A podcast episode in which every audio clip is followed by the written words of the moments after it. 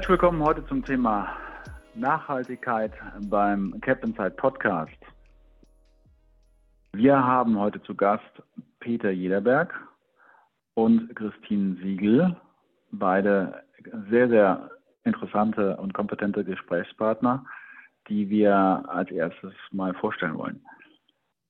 Der Mitgastgeber an dieser Stelle, Peter Jederberg, hallo Peter, ähm, hat eine Firma Jederberg und Sie. Vielleicht willst du an dieser Stelle etwas zu dir und deiner Firma sagen. Danke, Achim. Ähm, ja, Jederberg und Sie, unsere Unternehmensgruppe, ist äh, ein sogenannter unternehmerischer Impact-Investor, nennen wir es inzwischen. Äh, denn wir sind ausschließlich in Projekten aktiv, die sich als Impact-Investments qualifizieren. Ähm, das ist unser tägliches Doing. Man kennt es zumeist äh, von unserem JC Sandalwood Projekt, also die äh, medizinischen Wälder in Australien. Eine Nische, aber eine sehr nachhaltige Nische. Und als wir das vor zehn Jahren angefangen haben und inzwischen elf, ähm, gab es zwar den Begriff Nachhaltigkeit, aber Impact Investing war in Deutschland noch nicht äh, bekannt und äh, äh wir haben damals auch den Begriff Impact Investing nicht genutzt. Aber inzwischen sind wir soweit und ähm, wir sind äh, vor allem, bin ich sehr aktiv in dieser ja, Szene, in dieser Bewegung geworden, nachdem ich Tonic kennengelernt habe. Ich habe äh, zuerst verstanden, es gibt zwei große Netzwerke, in Deutschland würden wir die Verbände nennen, die das Impact Investing nach vorne getragen haben. Da ist einerseits GIN mit Doppel-I und Tonic, auch mit Doppel-I. Äh, GIN steht, für Global Impact Investing Network. Äh, Tonic hat nur einfach Humor bewiesen, indem sie ihren eigenen Namen äh, geschaffen haben. Und bei Tonic habe ich vor allem die Christine kennengelernt. Und bevor ich jetzt über Christine zu viel Falsches sage, ähm, bitte ich Christine, sich vorzustellen. Ja, herzlichen Dank, Peter und Achim. Ich freue mich sehr, heute dabei zu sein bei dem Podcast. Genau, Peter, du hast es ja schon erwähnt. Äh, Tonic ist ein globales Netzwerk von vermögenden Privatkunden, Family Offices und Stiftungen, die wirklich alle aktiv versuchen, einen tieferen Impact in all ihren Investments zu finden und auch in ihrem Leben. Und ich selber bin jetzt seit sechs Jahren bei Tonic mit dabei Tonic gibt es seit 2010, also seit ungefähr elf Jahren jetzt. Und äh, ich bin schon durch viele verschiedene ähm, Aufgaben in, bei Tonic durchgelaufen. Tonic hat seinen äh, Hauptsitz in San Francisco. Da habe ich auch angefangen vor sechs Jahren. Ich äh, hatte damals äh, meinen MBA in San Francisco gemacht und habe den mit einem Fokus auf Social Entrepreneurship gelegt und bin dann darüber auch zu Tonic gekommen. Mein Background, ich war früher Finanzberater. Ich habe bei der Deutschen Bank, bei der BHF Bank und bei Julius Baer im äh, Wealth Management gearbeitet, aber damals noch mit wenig Ausrichtung auf Impact oder Nachhaltigkeit, sondern es war wirklich hauptsächlich, was ich heute traditionelles Investieren nennen würde und hatte aber immer nebenher mich sozial engagiert und äh, hatte immer die, die Gedanken, hm, wie könnte ich denn diese beiden Dinge verbinden? Ich verbringe so viel Zeit an der Arbeit und habe nur überschaubar viel Freizeit, in der ich mich dann sozial engagieren konnte. Zum Beispiel mit, mit, äh, mit älteren Menschen oder mit behinderten Kindern habe ich, viel, habe ich viel gearbeitet. Und mir war es eigentlich immer wichtig, das zu finden, wie ich das eben verbinden könnte. Und ähm, ja, bis vor sechs Jahren wusste ich nicht so richtig, was es sein könnte. Aber dann, als ich Impact Investing gefunden habe und auch Tonic, war das wirklich für mich wie eine Offenbarung dass ich mein ganzes Wissen äh, über ähm, Finanzanalyse und Investieren mit etwas verbinden kann, was mir wirklich nah am Herzen liegt. Und ja, damit war Tonic und Impact Investing ähm, der, die, der perfekte Hafen für mich. Und ja, jetzt bei Tonic. Ich war viereinhalb Jahre bei Tonic in San Francisco und bin vor ungefähr anderthalb Jahren zurückgekommen nach Deutschland und bin jetzt ähm, Head of Europe, Middle East und Afrika für Tonic und habe dadurch sehr, sehr tiefe Einblicke in das, was all unsere 500 Mitglieder weltweit machen. Ungefähr die Hälfte davon ist in unserer Region Europe, Middle East und, und Afrika. Und äh, ja, es geht wirklich das ganz breite Spektrum, was unsere Mitglieder investieren, wie Peter, was du jetzt erwähnt hast mit Sandalwood, viel natürlich auch in erneuerbare Energien oder grundsätzlich Armutsbekämpfung. Da gehen wir bestimmt noch drauf ein im nächsten, äh, in den nächsten äh, paar Minuten. Ne? Aber ja, freue mich sehr, heute dabei zu sein. Vielen Dank, das klingt sehr spannend und vielfältig. Ähm, ich bin ja Laie in dem Gebiet und deswegen muss ich die Frage stellen, wir haben ja angefangen mit Nachhaltigkeit, ähm, Impact Investing, ESG. Bis vor kurzem war das für mich fast eins. Ähm, und äh, die, die Abgrenzung fiel mir schwer so wirklich äh, machen zu können. Vielleicht geht es ja unseren Zuhörern ähnlich, zu nachvollziehen zu können, wo ist denn eigentlich der Unterschied zwischen ESG und Impact und wie weit geht das? Aber vielleicht mal so ein generelles, so ein genereller erster Eindruck. Wo grenzt sich das denn am ehesten ab? Mhm. Also vielleicht ein, ein Beispiel. Also erstens, äh, das zu definieren äh, ist wichtig. Wenn man Definitionen aufstellt, dann kann man schnell ideologisch und sehr theoretisch werden. Und äh, das liegt mir auf der einen Seite nicht. Auf der anderen Seite ist es, man sagt uns, immens wichtig, hier die Unterschiede aufzuzeigen. Denn im Ergebnis, das nehme ich mal vorweg, wird viel zu viel Kapital allokiert, also wandert zu viel Kapital, was nachhaltig orientiert ist, in Anlagemöglichkeiten, die keinen direkten, zumindest keinen starken Effekt äh, für die Nachhaltigkeitsziele hat. Deswegen komme ich also doch äh, zur ungeliebten Definition. ESG und Impact Investing, ein Beispiel, auch wenn das ein bisschen platt ist. Ähm, wenn man ja im Unternehmen darauf achtet, äh, nicht mehr Plastikbecher für den Kaffee zu nutzen ähm, oder eben halt äh, die Mobilität elektrisch oder eben halt mit anderen äh, Energiealternativen zu begehen, dann ist das ESG. Ähm, wenn ich aber die Mikroplastik aus den Meeren rausholen kann und dafür eine Lösung schaffe, das ist dann Impact. Ich kann gerne noch hin, hinzufügen, dass genau der, der Fokus wirklich vom Impact Investing liegt darauf, nachhaltige Lösungen zu finden für Probleme. Wie du ja gerade erwähnt hast, eben die Technologie, eben zum Beispiel ähm, Plastik, Müll weiter zu verarbeiten ähm, oder eben nachhaltige äh, Fasern zu erstellen und so weiter. Wirklich Lösungen, aktive Lösungen zu, fin äh, zu finden so eher, ich sag mal, Vermeidungsstrategien, wie du jetzt gerade, wie du erwähnt hattest mit den, mit den Plastikbechern äh, oder auch, wenn wir jetzt mal so ein bisschen in, in, in Finanzprodukten denken, zum Beispiel, es gibt ja viele Exchange Traded Funds, sogenannte ETFs, die zum Beispiel einen Index abbilden, sogenannten MSCI World. Und neuerdings gibt es auch ESG-Strategien, ähm, was für Environment, Social and Governance steht. Also diese Strategien berücksichtigen diese ökologischen, sozialen und Governance-Faktoren und suchen nur die Unternehmen raus, die relativ gut abschneiden in diesen, in diesen drei Kategorien. Aber die Unternehmen können trotzdem Autofirmen sein oder Chemikalien oder Chemiefirmen sein, die grundsätzlich ihr Businessmodell nicht unbedingt wahnsinnig nachhaltig ist. Aber jetzt aus, einem, aus, der, ähm, aus dem Sektor, zum Beispiel der Automobilfirmen, werden eben die Besten herausgesucht. Und ähm, das wäre dann zum Beispiel so ein ähm, äh, ESG MSCI World wo definitiv besser als, das, als, der, als der traditionelle Index, aber noch nicht unbedingt, ähm, dass sie eine positive Wirkung ähm, ver verursachen, die nachhaltig auch messbar ist oder wirklich zu, zu, ähm, zu Lösungen beitragen oder wirklich Innovationen erstellen. Das ist vielleicht so von, von der Finanzrichtung her auf, auf, das, auf, die, auf den Unterschied zwischen ESG und Impact schaut. Genau, bei ESG ist ja der Best-of-Class-Ansatz populär und sicherlich vernünftig, wenn man den ESG-Teil fördern möchte.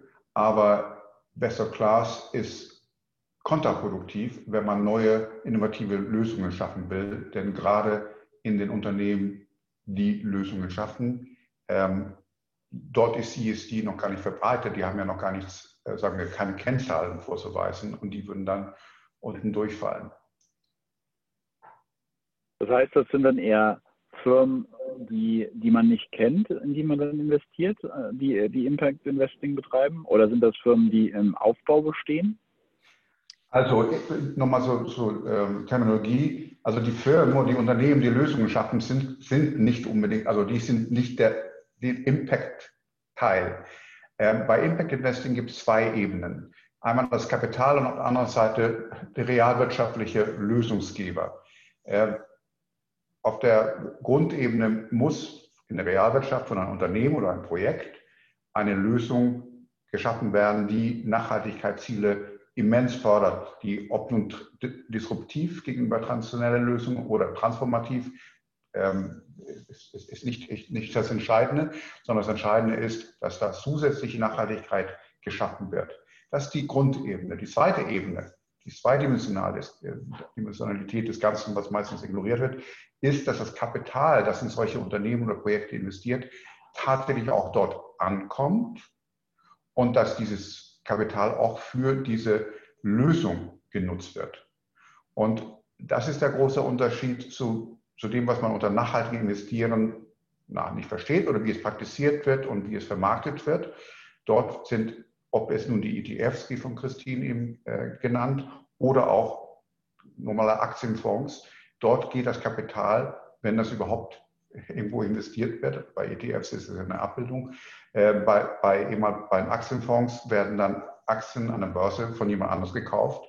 Das Geld bleibt also im, im Börsenkreislauf und kommt nur zu einem ganz geringen Teil äh, bei einem Unternehmen an.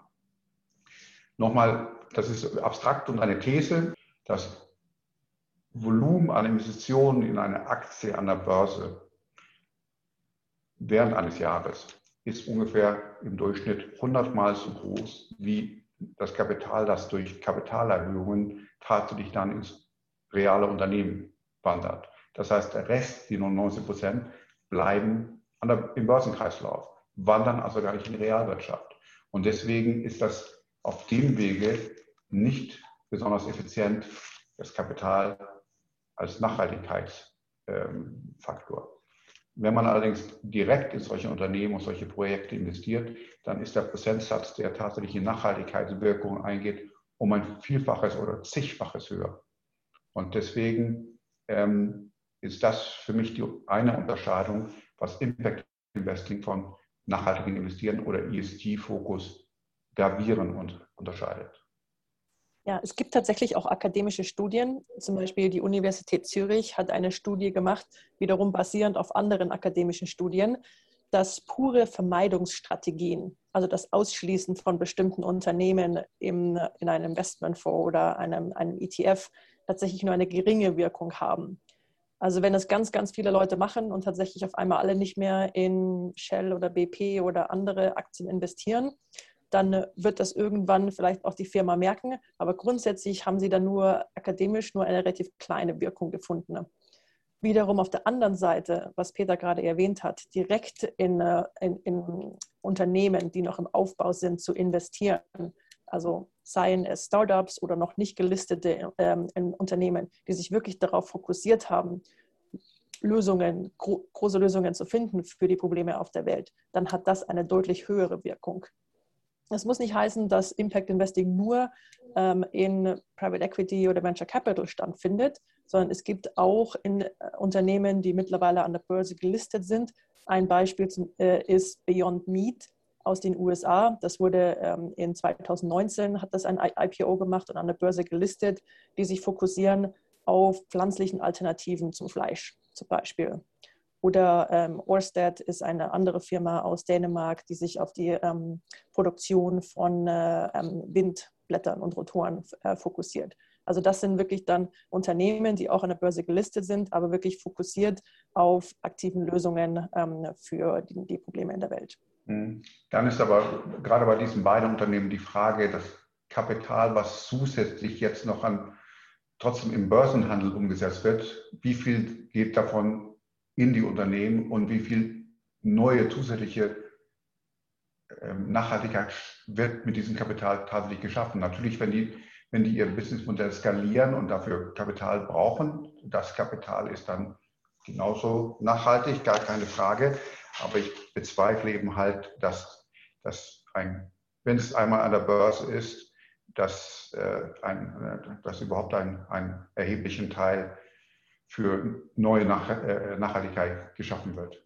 Sehr guter Punkt, Peter. Ist tatsächlich auch eine größere Diskussion, wie viel Wirkung kann man als Aktionär erzielen und grundsätzlich nur Aktien zu kaufen und verkaufen, hat wahrscheinlich keine so große Wirkung, da stimme ich dir zu. Da wiederum kommt es auch hinzu, ähm, sich aktiv als Aktionär zu engagieren. Also sei es äh, an den ähm, ähm Aktionärsversammlungen, jährlichen Aktionärsversammlungen, da sogenannte auf Englisch Shareholder Resolutions zu stellen, um auch oder Forderungen zu stellen, eben für, die, ähm, für das Unternehmen nachhaltiger zu sein oder wirklich mehr Richtung ähm, tatsächlichen Impact zu gehen.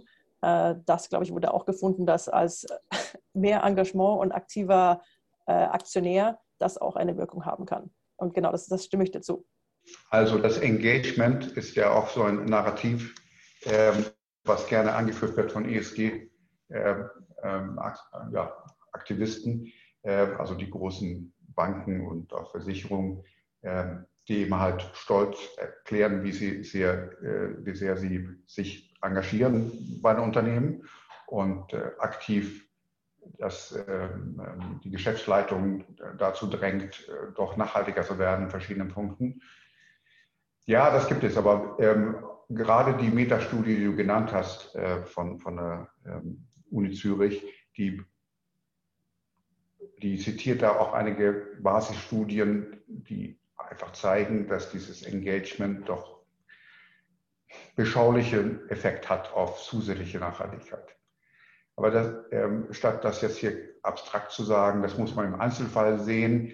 Ich würde mich aber als Anleger und habe stand ja genau davor, was tun wir mit unserem Geld, bis das unserer Co-Investoren. Und äh, ich sehe einfach in diesen Bereichen durch Engagement bei einem bestehenden Börsenunternehmen unheimlich wenig Einflussnahme und Mehrwert, äh, sondern den großen Mehrwert, den Hafen, den ich gefunden habe, ist mich direkt Pro mit Projekten zu befassen und, und unternehmerisch zu engagieren, ähm, um dort ähm, einen Mehrwert zu schaffen, dass wir auf Impact-Aspekte, auf, auf die Nachhaltigkeitswirkung, Messung, Reporting etc. zu fokussieren, um die tollen Unternehmer, die fantastische Lösungen geschaffen haben, äh, in diesem Bereich zu unterstützen.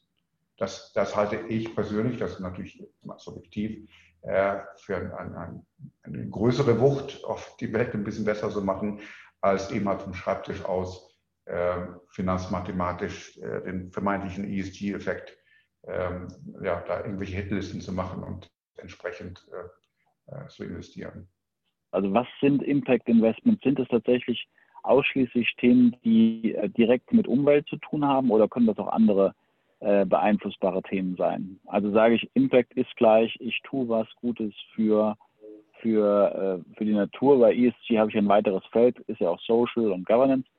Ähm, kann Impact auch in diese Themen mit reingehen? Zum Beispiel irgendwie äh, äh, Wiederaufbau nach Kriegsereignissen oder sowas? Absolut. Also Impact ist definitiv nicht nur auf Umwelt fokussiert, sondern wirklich ähm, die United Nations haben uns da ein relativ gutes Rahmenwerk zur Hand gegeben, die sogenannten äh, Sustainable Development Goals oder auch auf Deutsch nachhaltige Entwicklungsziele.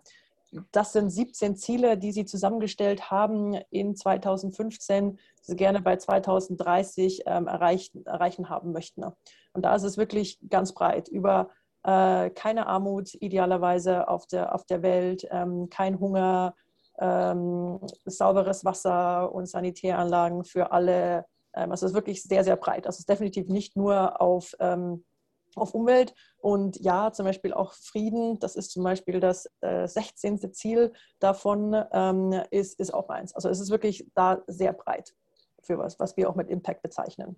Genau, und das sind auch so wichtige Themen wie Gender Equality, also im Grunde genommen die Gleichbehandlung von, von den Geschlechtern, ob man nun zwei zählt oder eben halt mehr. Ähm, Minderheiten äh, sollen geschützt werden, keine Diskriminierungen. Aber das geht auch so äh, für mich auch im Bereich Mobbing, ähm, äh, andere Menschen schlecht behandeln, äh, Gewalt gegen Menschen, ähm, aber auch geopolitische äh, Verhalten fallen auch darunter. Bei den 17 Zielen, äh, Nachhaltigkeitsentwicklungszielen, sind ja auch, äh, glaube ich, 167 Un äh, ähm, Unterziele definiert, aber das ist nicht abschließend, ähm, sondern es geht darum, ähm, einfach eine, eine also die, die 2030er Ziele ist ein Zwischenschritt zu einer Welt, wo wir als Mensch in Einheit oder in Balance in der Natur leben sollen. Also so, sogenannte regenerative äh, Zusammenhang und wo wir eben halt nicht mehr die Natur missbrauchen oder die Erde, aber auch die, äh, unsere Mitmenschen. Das ist, das ist der Idealismus, der dahinter steckt. Das mag zwar oder ist sicher eine Art von Utopie, aber zurück zu deiner äh, Frage, Achim. Nein, es geht nicht nur um Umwelt und es geht vor allem nicht nur um CO2 ja, diese CO2-Diskussion ist, war unheimlich förderlich und sehr hilfreich, das Bewusstsein zu schüren, ähm, schon vor der Pandemie. Und mit der Pandemie hat man, hat, glaube ich, die Weltbevölkerung gesehen, wie komplex das Ganze ist, ähm, was das, äh, äh welche Herausforderungen wir haben und wie wir uns anders verhalten müssen. Da komme ich auch auf Ziel Nummer 17. Ähm, Zusammenarbeit, internationale Zusammenarbeit. Ähm, das eine entscheidende Grundlage dafür, dass wir endlich zusammen hier die, äh, die Nachhaltigkeitsziele erreichen, und da sind wir nicht auf einem guten Weg, ähm, ist, dass wir zusammenarbeiten. Ähm, da habe ich als, für mich als Beispiel, also nicht nur Collaboration äh, und Offenheit, sondern es geht schon um Vertrauen. Mein Vergleichsbeispiel dazu ist der Straßenverkehr. Im Straßenverkehr können wir gut beobachten, wie wir als Menschen oder äh, miteinander umgehen, wie wir aufeinander reagieren. Äh, und äh, es gibt Verkehrsregeln, quasi eine Vereinbarung, wie wir in, im Zweifel in verschiedenen Situationen uns verhalten sollten, damit es nicht zum Crash kommt. Ähm, und wir sehen auch, es gibt eine Menge Regeln, die plötzlich da sind, die letztlich äh, nur aufoktroyiert werden und nicht unbedingt immer, immer hilfreich sind für das Miteinander.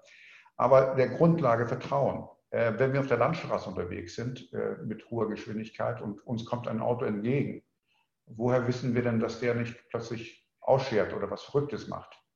Ähm, wenn wir nicht das Vertrauen hätten, dass sich andere vernünftig oder vertrauenswürdig verhalten, dann würden wir gar nicht mehr Auto fahren. Und dasselbe ist ein bisschen im Geschäftsverkehr Usus geworden, nachdem Moral oder Handschlag nicht unbedingt die Regel wurde.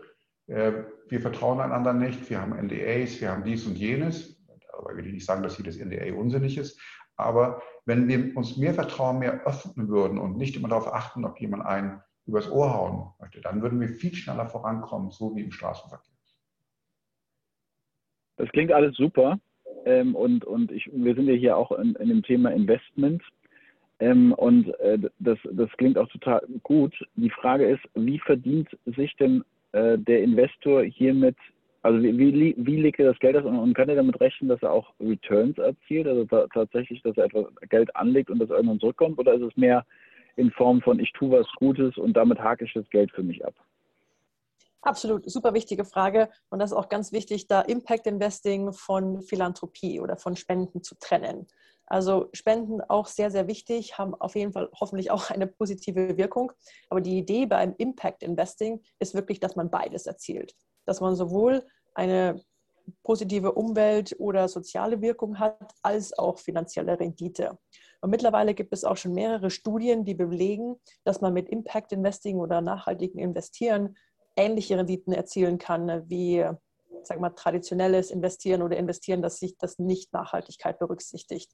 Also wenn man uns jetzt mal auf der, auf der gelisteten Ebene ähm, das anschaut von hauptsächlich Aktien, da gibt es wahnsinnig viele Studien von Morningstar oder BlackRock oder Bloomberg, die zeigt über verschiedene Zeiträume hinweg, dass wirklich ähnliche Renditen erzielt werden können und auch hauptsächlich tatsächlich in Krisenphasen, wie zum Beispiel äh, der Covid-Krise letztes Jahr, haben die nachhaltigen Investments, äh, sag mal, outperformed oder in dem Fall weniger verloren als ähm, die, die, die sich nicht um Nachhaltigkeit kümmern oder traditionelles investieren.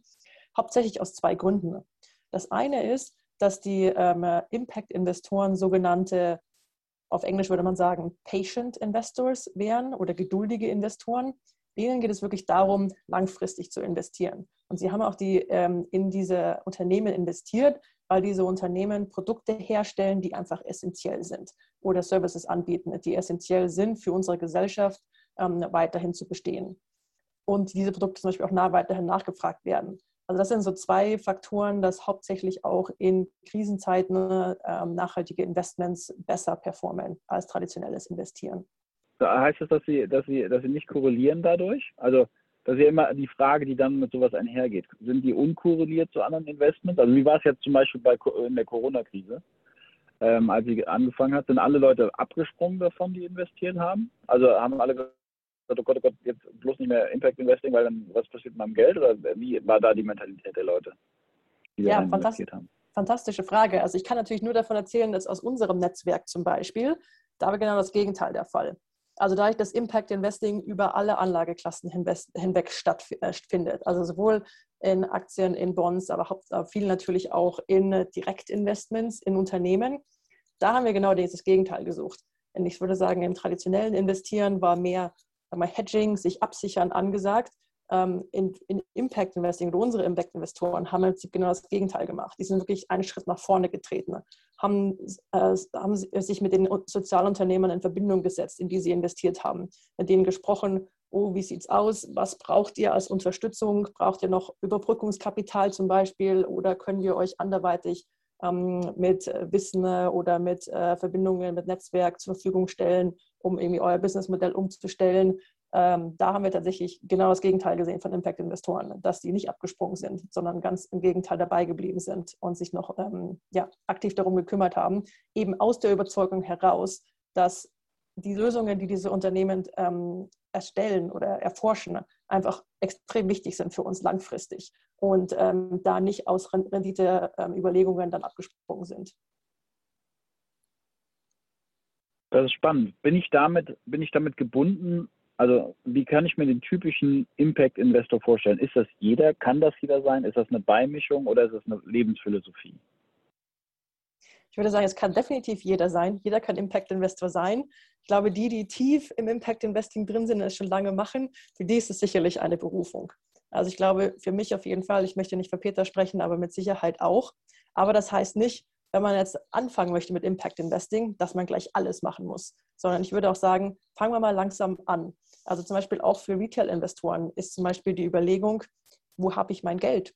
Es gibt auch ein paar nachhaltige Banken, zum Beispiel die GLS Bank in Deutschland oder die Ethik Bank oder die Triodos Bank, die aus, den Niederlanden kommt. Die zum Beispiel vergeben nur Kredite an nachhaltige Unternehmen.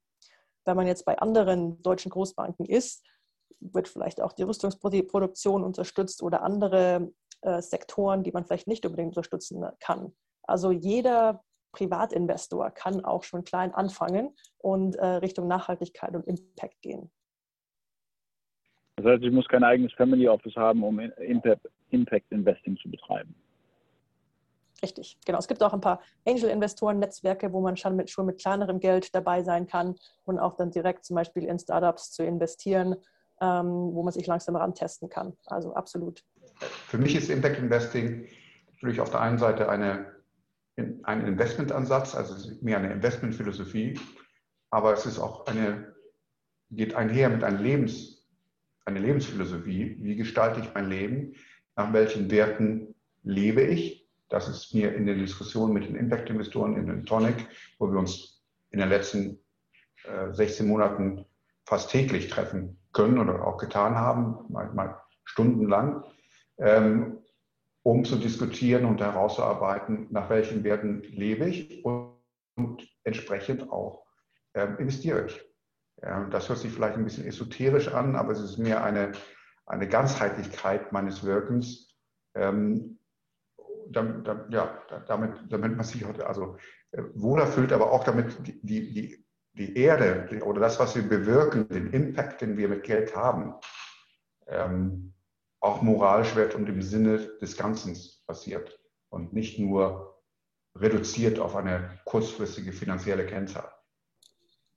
Lieber Peter, liebe Christine, das war sehr spannend und äh, aufschlussreich, aber natürlich ist es nicht ähm, in der Tiefe besprochen und äh, es fehlen noch viele, viele Themen, aber unsere Zeit reicht leider nicht aus, um jetzt alles zu besprechen. Deswegen werden wir nächste Podcast aufnehmen zu dem Thema und weiter in dieses Thema einsteigen, um es nachvollziehen zu können. Für mich war es extrem aufschlussreich jetzt schon heute und ich bedanke mich vielmals für die äh, vielen interessanten Kommentare und auch ähm, Ausführungen.